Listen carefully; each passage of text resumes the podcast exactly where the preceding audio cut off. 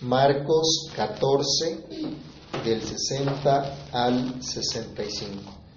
Entonces el sumo sacerdote, levantándose en medio, preguntó a Jesús, diciendo, ¿no respondes nada? ¿Qué testifican estos contra ti? Mas él callaba y nada respondía. El sumo sacerdote se volvió a preguntar y le dijo, ¿eres tú el Cristo, el Hijo del bendito? Y Jesús le dijo, yo soy y veréis al Hijo del Hombre sentado a la diestra del poder de Dios y viniendo en las nubes del cielo. Entonces el sumo sacerdote, rasgando su vestidura, dijo, ¿qué más necesidad tenemos de testigos? Habéis oído la blasfemia, ¿qué os parece? Y todos ellos le condenaron, declarándole ser digno de muerte. Y algunos comenzaron a escupirle, a cubrirle el rostro y a darle de puñetazos y a decirle, profetiza. Y los alguaciles le daban de. Padre Santo, en el nombre del Señor Jesús, te damos gracias por tu palabra, porque hoy podemos acercarnos a ella. Te imploramos, Dios, que ilumines nuestro entendimiento y nos permitas comprender el mensaje que a través de ella has dado para nosotros. Padre bueno, permítenos prestar atención, estar atentos a lo que tu palabra nos enseña, meditar en tu verdad y que tu Espíritu Santo quiera obrar en cada uno de nosotros. Que tu Espíritu Santo, Señor, tome esta palabra y haga lo que tiene que hacer en nuestras vidas, en nuestros corazones. Tu palabra que es viva y eficaz, Señor, penetre en cada uno de nosotros y haga lo que tiene que hacer. Para la gloria de tu nombre te lo pedimos. Te damos muchas gracias, Señor. Amén. Pueden tomar asiento, hermanos. Y en esta oportunidad nos corresponde la segunda parte del estudio que habíamos iniciado la semana pasada ante el juicio injusto que padece el Señor Jesucristo.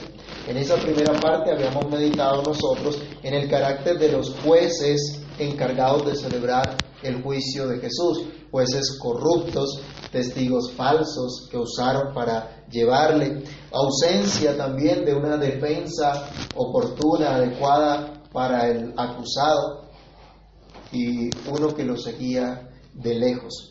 En esta sección ahora se desarrolla ese juicio injusto y se ve cómo la hora de las tinieblas ha llegado, pero por encima de eso está el propósito de Dios cumpliéndose, llevándose a cabo sin que aún esta gente lo perciba, sin que aún esta gente se dé cuenta de que Dios está por encima de toda la rebeldía que ellos hacían.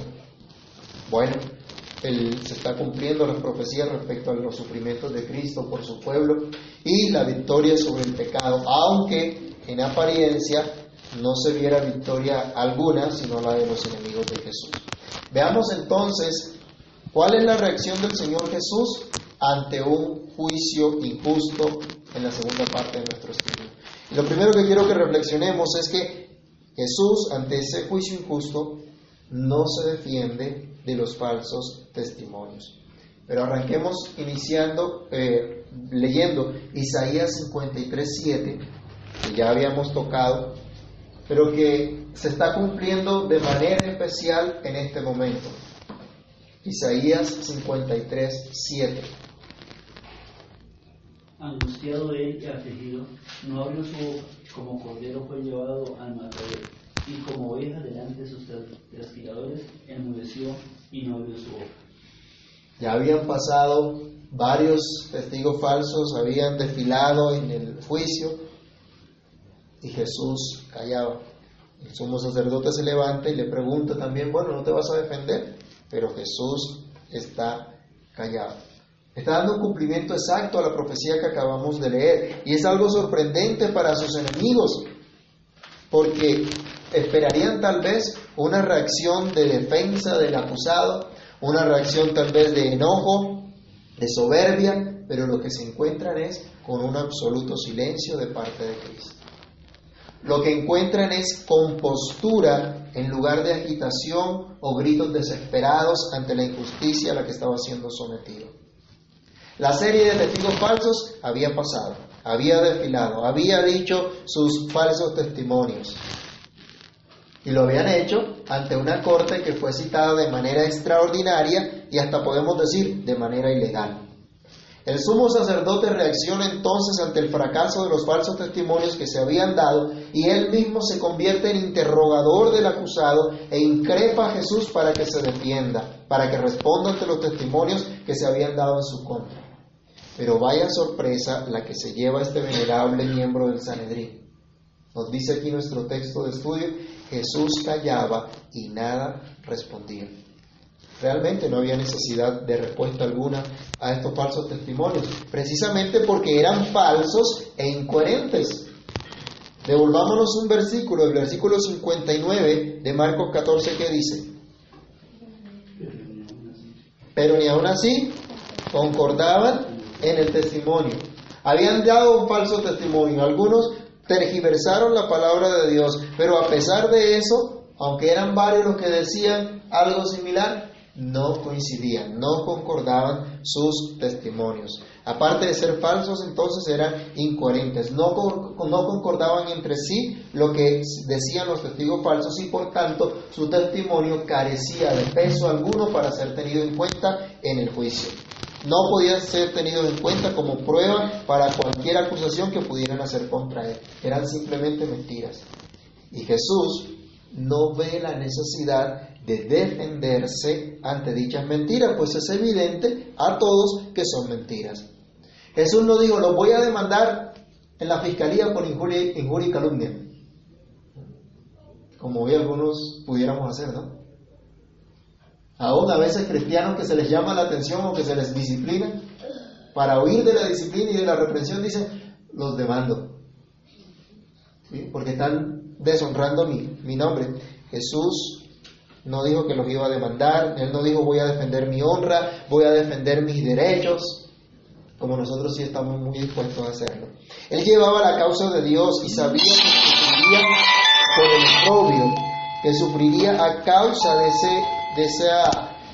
esa mm, inconsistencia que se estaba dando, pero sobre todo porque Dios lo había determinado, Dios había determinado que era necesario que Él padeciera por causa nuestra. Vayamos a Mateo capítulo 5, el verso 11. Mateo capítulo 5, verso 11.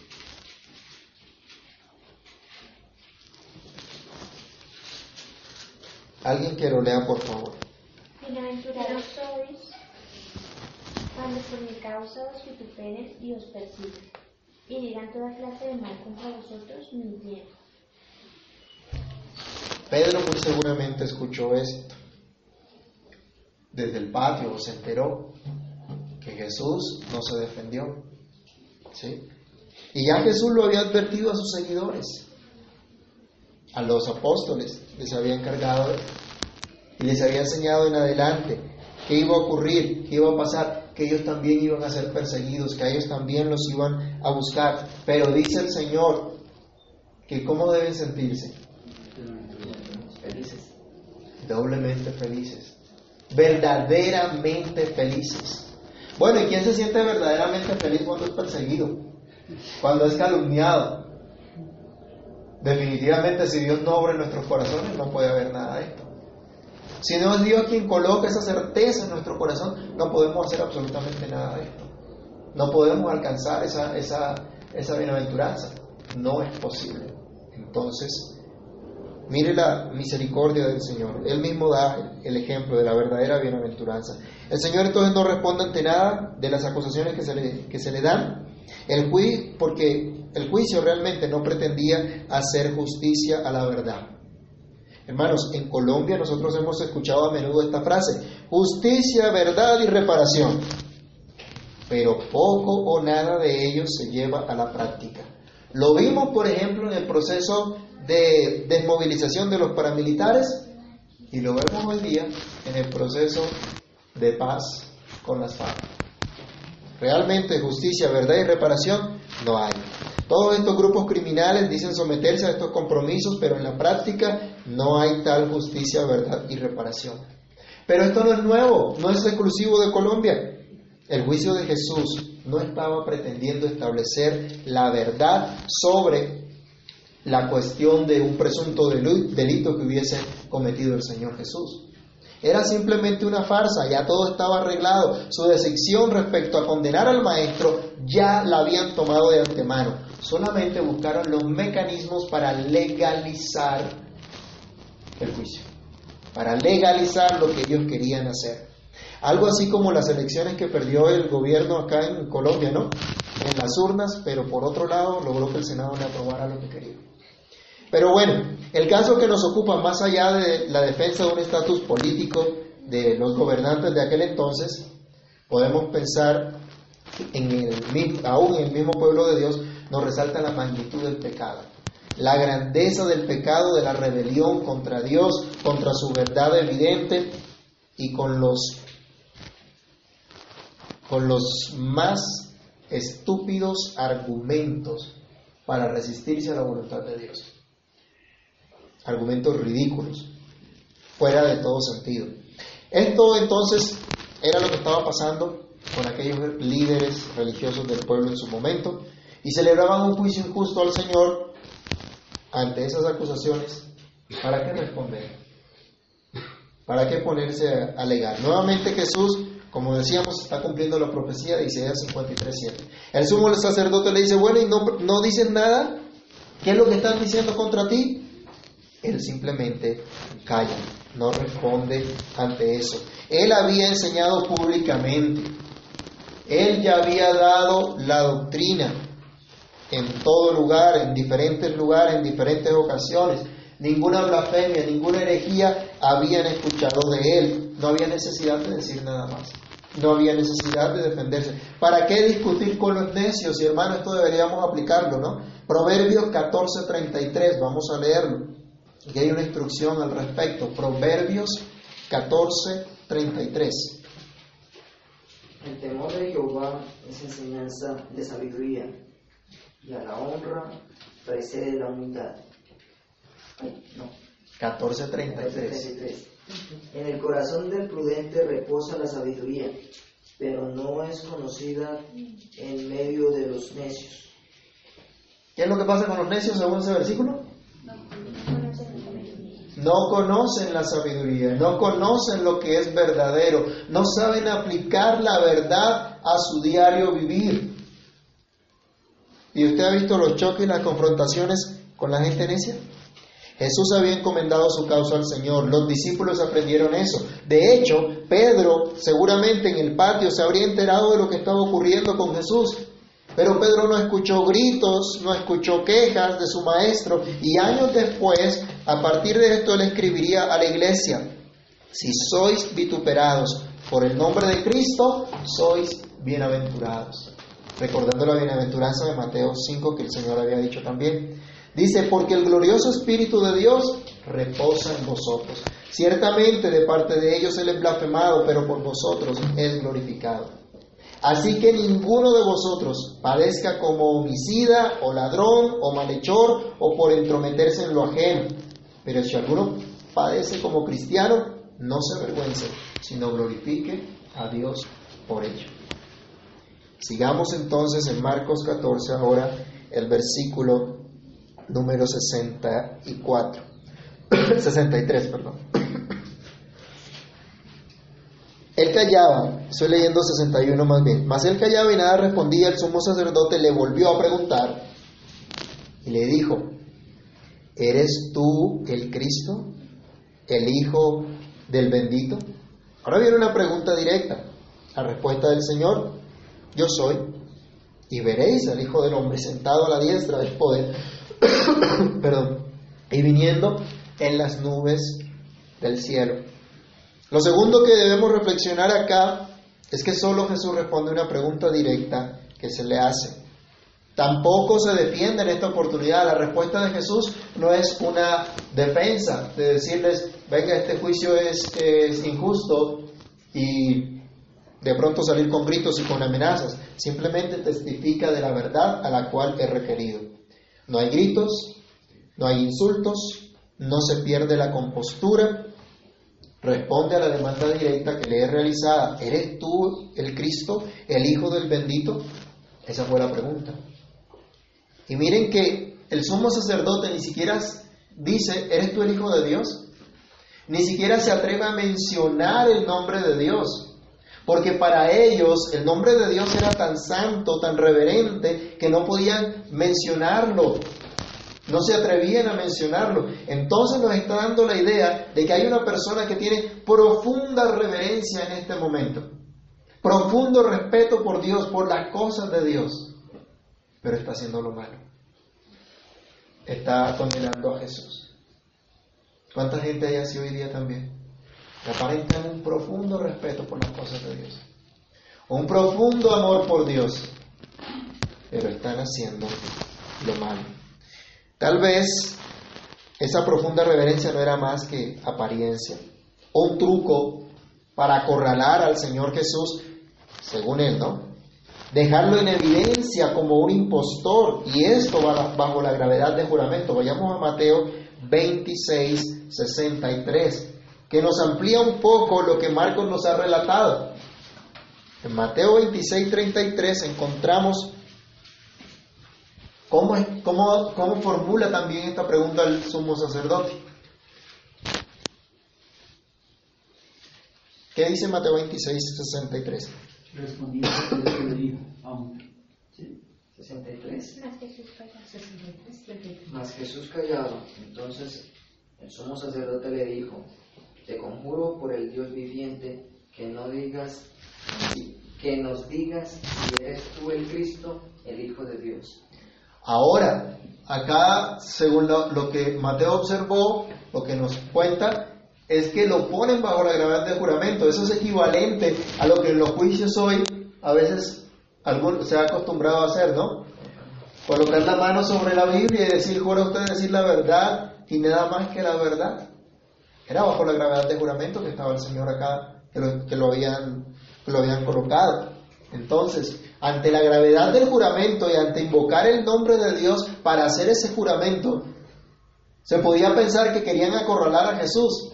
Y la estrategia era, entre comillas, efectiva.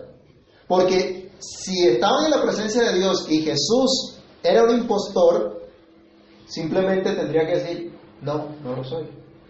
Pero si realmente era el Hijo de Dios, como en efecto lo es, no podía hacer otra cosa que decir la verdad. Pero entonces quería de pronto esta persona aquí atrapar al Señor. Esta pregunta ya Jesús la había resuelto. Veamos unos ejemplos que nos demuestran que ya él había manifestado ser el Hijo de Dios. Marcos capítulo 2, verso 7. Cuando estudiamos al principio, sus obras demuestran que Él es el Hijo de Dios. Marcos 2, 7. Cuando Él sanó a un paralítico, primero le dijo, tus pecados te son perdonados. Y los escribas que estaban allí cavilaban en sus corazones y decían, ¿por qué habla este así? Blasfemias dice, ¿quién puede perdonar pecados si no solo Dios? Así que si Jesucristo podía perdonar pecados, ¿qué demostraba eso? ¿Que Él era quién? Que Él era Dios. Tenía la potestad para hacerlo y Él lo dice después en el resto del pasaje. Marcos capítulo 4, versículo 41.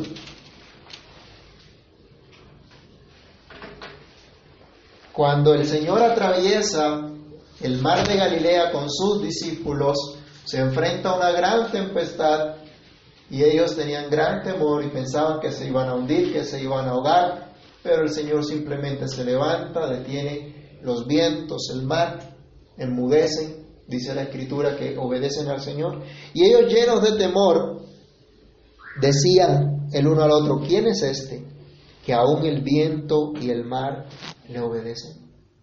¿Quién es el que puede controlar la naturaleza? Solo Dios. ¿Quién puede evitar un terremoto? ¿Quién puede evitar un tsunami? ¿Cuántas construcciones se han hecho antisísmicas? Pero, ¿pueden evitar el terremoto? Tal vez pudieran decir, bueno, si el terremoto no es tan fuerte, se mueve para un lado y al otro y no se cae. Pero si el Señor pone a temblar toda la tierra, ¿qué tanto puede durar eso? Ante un tsunami, ¿qué defensas pueden hacer? ¿Van a levantar un muro bien grande alrededor de todo el mar? para que el agua no se venga, no, se, no se entre a la playa. Solo Dios puede controlar la naturaleza. Entonces, esas obras de Jesús demostraban que Él era Dios. Marcos 12, 10. Y esto no lo hacía el Señor a escondidas, lo hacía en público. Marcos 12, 10. Ni aún esta escritura habéis leído. La piedra que echaron los edificadores ha venido cabeza del ángulo. Aquí está refiriéndose a la profecía que había acerca de Él. Él es esa piedra que desecharon los edificadores, que desecharon los líderes religiosos. Pero es la piedra angular sobre la cual se edifica el pueblo de Dios, se edifica la iglesia, se sostiene la iglesia. Y Marcos 13:26, cuando el Señor anuncia la destrucción del templo, la destrucción de Jerusalén y las señales antes del fin y antes de su venida, Él dice lo que ocurrirá. Marcos 13:26. Entonces verán al Hijo del Hombre que vendrá en las nubes con gran poder y gloria. Dice, vendrá en las nubes, señal de juicio, vamos a ver ahorita. Todo esto demostraba entonces, Jesús es el Hijo de Dios. Y la gente había visto, había escuchado. Y Jesús pues no tenía la obligación de, de responder a lo que era evidente. Y estas personas se habían revelado contra esta verdad evidente. El sumo sacerdote no estaba dispuesto a cambiar si escuchaba la verdad a la respuesta de Jesús. Él no estaba preguntando porque de pronto tuviera dudas, porque tal vez diría, yo quisiera estar más convencido que realmente estoy, que tú eres el Cristo. Quisiera entender mejor. A veces nosotros tenemos dudas como creyentes. ¿O no le ha pasado alguna vez, no se ha preguntado alguna vez, ¿será que estoy en la verdad? ¿Será que estoy en lo correcto? ¿Será que estoy siguiendo realmente a Dios? ¿O estoy siguiendo a un hombre? Es sano que hayan esos cuestionamientos. Es sano que hayan esas reflexiones. Pero vayamos a lo que dice la Escritura. Pero este no era el caso del sumo sacerdote. Él no quería esta reflexión. Él simplemente lo que quería era encontrar una respuesta que pudiera servirle para señalar a Jesús de blasfemo si respondía que sí, o de impostor si respondía que no. O sea, él decía, por lado o lado, lo cojo y lo, y lo atrapa. Esa era la posición que tenía. ¿Cuántos altercados, hermanos? ¿Cuántas peleas hay por necedades? Esta era una necedad y del sumo sacerdote. Era una gran necedad. ¿Cuánta gente por necedades, por falta de humildad para someterse a lo que es justo, a lo que es verdadero, se enfrentan en peleas, en discusiones sin sentido? ¿Cuántas discusiones en el hogar se, se llegan a ver no porque se busque realmente hacer lo correcto, no porque se quiera mejorar la relación, no porque se quiera hacer lo que Dios le agrada, sino simplemente porque hay uno, uno u otro que quiere imponer su criterio y decir yo tengo la razón. Cuánta soberbia se disfraza de humildad tantas veces. Y el victimario termina convirtiéndose en víctima. Algo similar a lo que pasó con la pregunta de este sumo sacerdote, cuando le dice, ¿eres tú el Cristo, el Hijo del bendito? A esta pregunta el Señor respondió afirmativamente. Él dijo, yo soy. Y acuérdense lo que esto implica, ¿no? El término que, en la Biblia encontramos del yo soy lo utiliza única y exclusivamente Dios. Él dice yo soy, o como dice Mateo también, tú lo has dicho. Él no se niega a reconocer que Él es el Hijo de Dios, no podría hacerlo. Algo que no podía hacer Jesús era negar que era el Hijo de Dios. Él no se queda callado en esta oportunidad, aunque bien pudo haberse quedado callado y decir, las obras te dan la respuesta.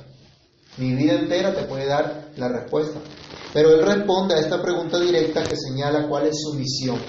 La misión de venir, identificarse con el pueblo de Dios para ser su Salvador. No contesta con ironía, no contesta con irrespeto, no contesta con gritos. Hay una respuesta en mansedumbre a la pregunta directa que le había sido dada. A la esperanza que él tenía, tal como diría más adelante el apóstol Pedro en 1 de Pedro 3:15. Decía el apóstol Pedro, sino santificad a Dios el Señor en vuestros corazones y estad siempre preparados para presentar defensa con mansedumbre y reverencia ante todo aquel, todo el que os demande razón de la esperanza que hay en nosotros.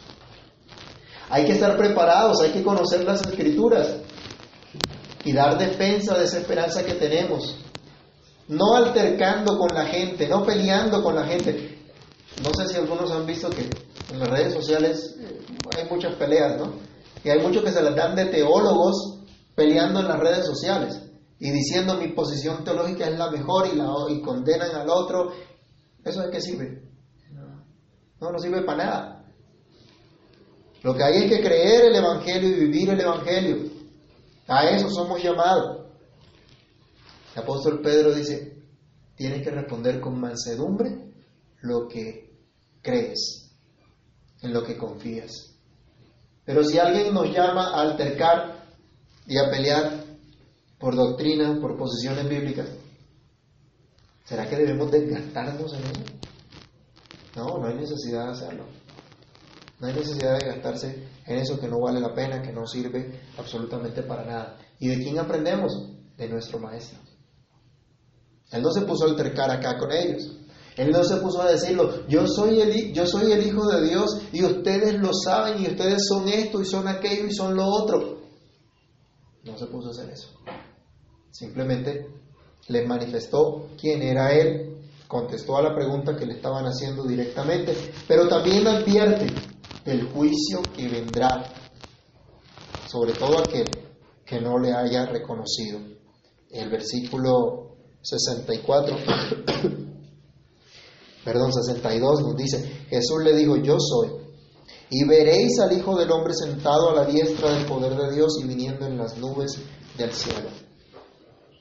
Él responde de acuerdo a la esperanza que Dios ya había revelado a su pueblo. Vayamos al Salmo 110, versículo 1.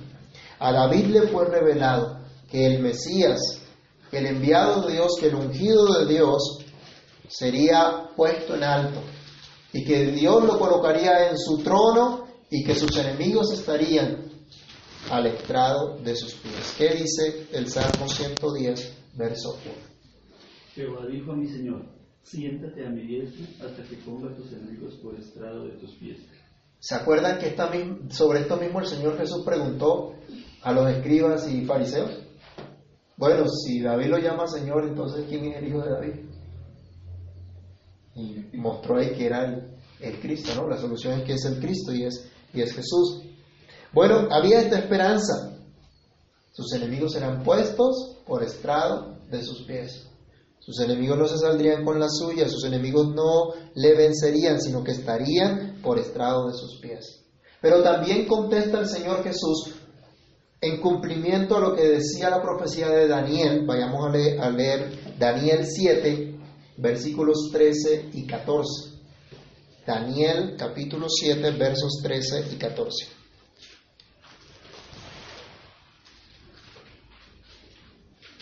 ¿Qué había prometido Dios? ¿Cómo le mostró Dios a Daniel que sería el final de los tiempos? 7 versículos 13 al 14. ¿Quién lo puede leer?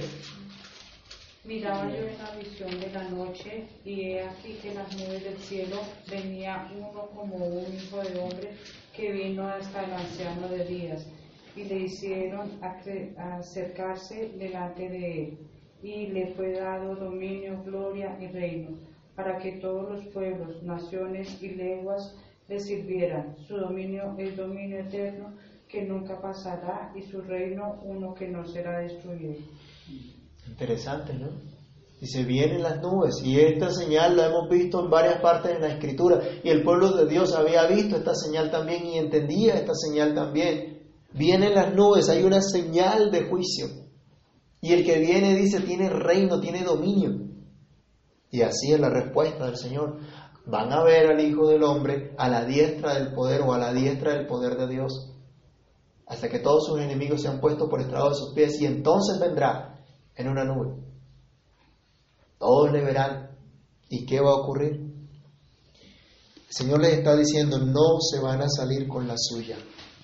Aunque tengan el juicio arreglado, amañado y totalmente injusto, no se van a salir con la suya.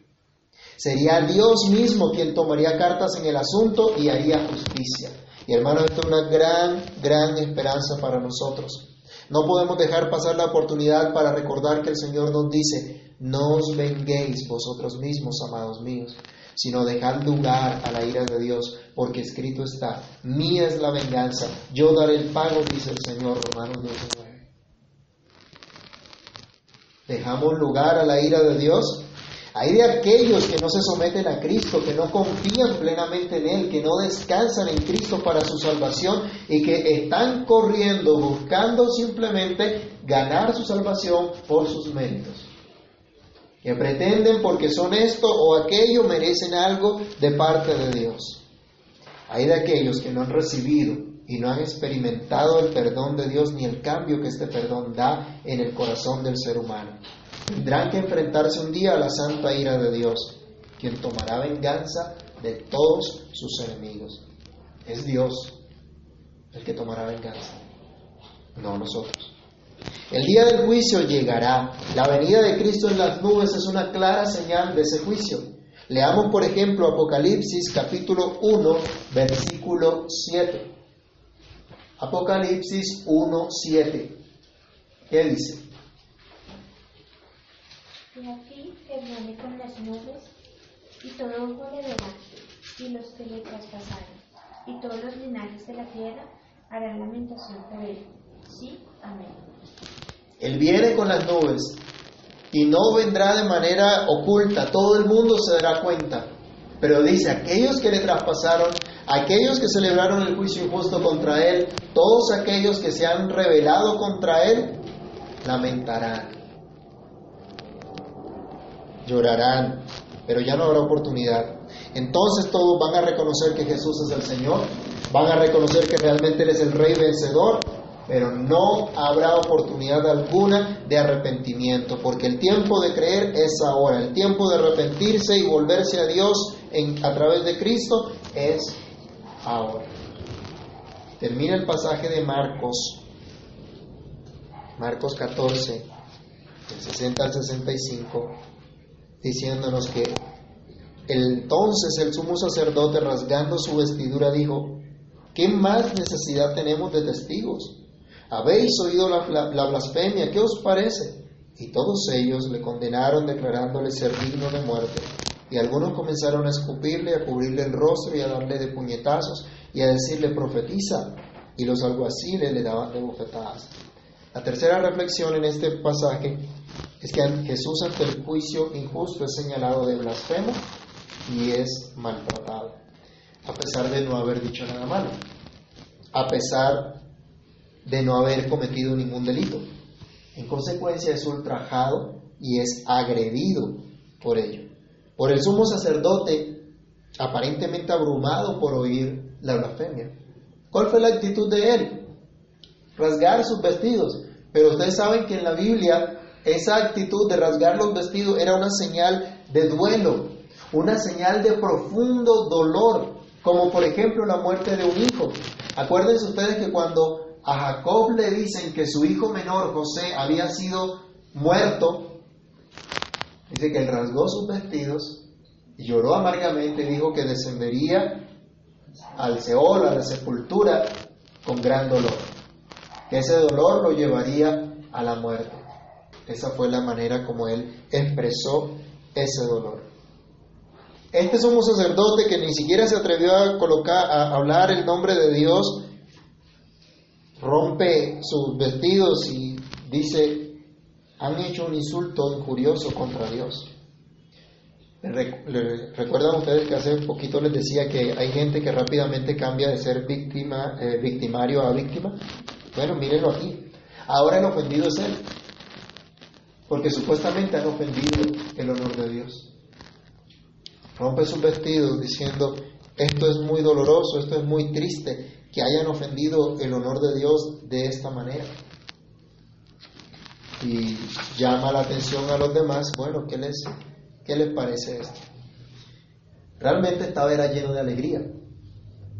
Porque había logrado aparentemente su propósito para condenar a Jesús. Al señalarlo de blasfemo y coloca consideración del resto, del resto del concilio el mismo testimonio de su acusado, de modo que no hay necesidad de más testigos. Miren la estrategia. Ningún testigo sirvió, porque todos sus testimonios eran incoherentes, entonces no servían para nada. El sumo sacerdote trata de salvar el juicio a su favor, interrogando a Jesús y buscando declararlo como blasfemo. Y lo logra. La estrategia pareciera que le dio resultado. El Señor es señalado de esto, de blasfemo, y es ultrajado aún por ese mismo sumo sacerdote quien le señala de usar prerrogativas exclusivas de Dios, que le pertenecen únicamente a Dios, pero no está reconociendo que Jesús es Dios. Entonces, si Jesús no era Dios, realmente era un blasfemo. Pero las evidencias que Jesús había dado, sus enseñanzas y sus obras, mostraban que Él era Dios. Se ha dicho aquí de paso, hermanos, que solo la gracia de Dios puede quebrantar el corazón del hombre, por más evidencia que tenga. En la escuela dominical estábamos hablando, Dios se va a conocer y nadie tiene excusa de que Dios ha mostrado que Él es el creador. Hay un creador y eso nadie lo puede negar, no hay ninguna excusa. Pero aunque muchos reconozcan que Dios es el creador, pocos encuentran que Dios es su Señor y su Salvador. Pocos se someten realmente a Él. Bueno, Jesús fue señalado, ultrajado también por el resto del concilio presente. Marcos 14:64 nos dice que todos los presentes condenaron a Jesús, declararon que Él era digno de muerte. Realmente la sentencia no se podía realizar enseguida, sino en, otro, en otra sesión que tuviera la corte, pero lo hacen rápidamente, lo hacen en la mañana siguiente. Esto fue en la madrugada y a la mañana vuelven a reunirse, como veremos más adelante. Entre los presentes, en ese momento hubo unanimidad, aunque sabemos que algunos que eran miembros del concilio no tuvieron eh, eh, eh, no, no, consintieron con esto, probablemente no estuvieron en esa sesión porque no se ve acá que hayan participado de pronto. Como usted va a encontrar en Lucas, para que vea en la casa, Lucas 23, 50 al 51, donde hay el ejemplo de un hombre que no consintió con este juicio. Probablemente no había estado en esa sesión, o si estuvo, hicieron callar su voz. El Señor entonces fue ultrajado también por la guardia del templo y aún algunos miembros del propio concilio lo agredieron físicamente, lo escupieron, le pegaron, se burlaron de él. Imagínese usted la falta de reverencia teniendo al mismísimo Hijo de Dios enfrente y tapándole la cara y pegándole y diciéndole profetiza, como decía Mateo también, ¿quién fue el que te pegó? O en otras palabras era, adivina quién te pegó. Una falta de reverencia tremenda. Una, una una rebelión contra Dios abierta. Los que debían hacer lo justo, los que debían cuidar la ley de Dios, estaban quebrantando la ley de Dios por la que supuestamente están condenando a Jesús. Defendiendo el honor de Dios, pero están destruyendo, están matando, van a, matar al Señor Jesús y consienten en que sea agredido. Aquí no se dice que el concilio dijo a los guardias, no, no, no le peguen, no hagan eso. No, simplemente consintieron en este ultraje contra el Hijo de Dios. Puños, bofetadas, injurias, fueron las respuestas de algunos del concilio y de los guardias que estaban allí en esa ocasión. Esa fue la respuesta ante la revelación de Dios que había sido puesta delante de ellos. Esa fue la respuesta al amor de Dios que les mostraba el perdón de pecados en Cristo, que les mostraba la esperanza de cómo poder vencer el pecado en sus vidas. Odio y profundo rencor fue la respuesta ante la presencia de Jesús. Esa fue aún la respuesta ante la advertencia del juicio que vendría. ¿Cuál es tu respuesta hoy al mensaje del Evangelio que te es anunciado? ¿Cuál es tu actitud ante la reprensión del Señor por medio de su palabra? Y de la solución que Dios da al pecado. Odio por Cristo y su palabra, molestia contra los que te corrigen y enseñan en Cristo. Jesús fue señalado y fue ultrajado en un juicio injusto. Pero ¿quién venció realmente, hermanos? ¿Quién venció en ese juicio? Se salieron con la suya los enemigos de Jesús que lo condenaron a muerte, que lo ultrajaron, que lo agredieron, algunos directamente, otros consintiendo lo que hacían los guardias. La providencia de Dios estaba realmente ejecutando el decreto eterno de Dios. Pero no podemos desconocer que en esa providencia se ejecutaba a través también del mismo pecado de la gente, la misma rebeldía de la gente, de la gente obstinada que no quería reconocer ni someterse a la voluntad de Dios, aunque se les había presentado claramente cuál era esa voluntad. Haciendo lo injusto, cuando eran llamados a hacer justicia, vistiendo de legalidad algo totalmente ilegal, incorrecto. Pero Jesús no se defendió. ¿Sabes para qué? Para defenderte a ti y a todo aquel que cree que con su sangre ha sido redimido de todos sus pecados. Padeció un juicio injusto para darte a ti justicia que solo Él pudo cumplir perfectamente con su vida pura, santa, agradable a Dios, pero también pagando por todos tus pecados en la cruz. Él solamente declaró su verdad, su propósito hasta el fin y lo hizo con mansedumbre, siendo el Hijo de Dios, el Hijo del bendito, Dios mismo que vendrá un día y ejecutará su juicio y reinará por siempre. ¿Crees tú esto? Si tú crees esto, puedes mirar entonces a Cristo para seguirle a pesar de las injusticias y a pesar de los ultrajes que si es necesario tengas que padecer por causa de Cristo. Es decir, por causa de seguir y aplicar las enseñanzas de Jesús en tu forma de vivir, en tu forma de pensar, de decir y de hacer lo que es honesto, lo que es justo, lo que es verdadero. Si haces estas cosas, seguro que tendrás problemas, seguro que habrá injusticia. Pero el apóstol Pedro nos exhorta que padezcamos esto si es necesario y nos gocemos en Dios, pero no que padezcamos como homicidas o ladrones o malhechores o entremeterse en lo ajeno o cualquier otra clase de práctica de pecado. Oremos entonces al Señor dando gracias y pidiendo que nos ayude. Amado Dios y Padre Celestial, en el nombre del Señor Jesús te agradecemos por tu bondad y misericordia para nosotros. Padre Santo, gracias por Cristo. Gracias por Jesús, nuestro Señor y Salvador, quien padeció ese juicio injusto para hacernos justos a nosotros, para darnos su justicia a nosotros que no la merecemos y nunca la mereceremos. Señor, gracias por Cristo, quien no se defendió para defendernos hoy a nosotros, para asegurarnos que delante del Santo Dios ahora somos declarados justos, ahora somos vistos inocentes sin mancha, sin culpa alguna de pecado. Ay Señor, ayúdanos. Ayúdanos a considerar cuán grande ha sido tu amor o tu misericordia. A considerar esa benevolencia, Señor, que has tenido para con nosotros al entregar a tu Hijo.